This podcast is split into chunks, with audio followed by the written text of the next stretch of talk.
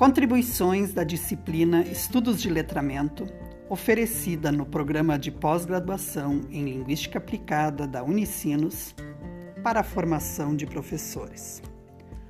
Olá, meu nome é Doroteia Frankersch e sou professora desse programa. Março de 2020. A Covid-19 começa a avançar sobre o Rio Grande do Sul e medidas de distanciamento social são tomadas. A partir do dia 19, todas as aulas em todos os níveis passam a ser oferecidas no modo remoto.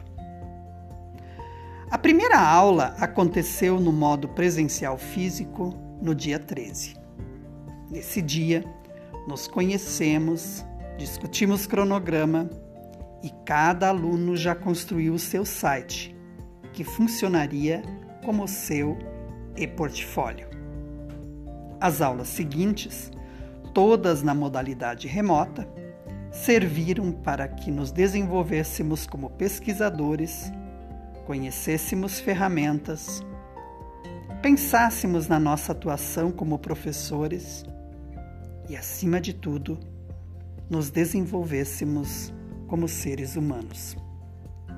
Pois nós compreendemos o letramento como um conjunto de práticas letradas, híbridas e multimodais, de que participamos para compreender e significar o mundo ao nosso redor. É, portanto, uma grande aventura. E assim precisa ser o ensino de leitura e escrita na universidade e na escola. Uma experiência de descoberta de diferentes modos de dizer e compreender o mundo.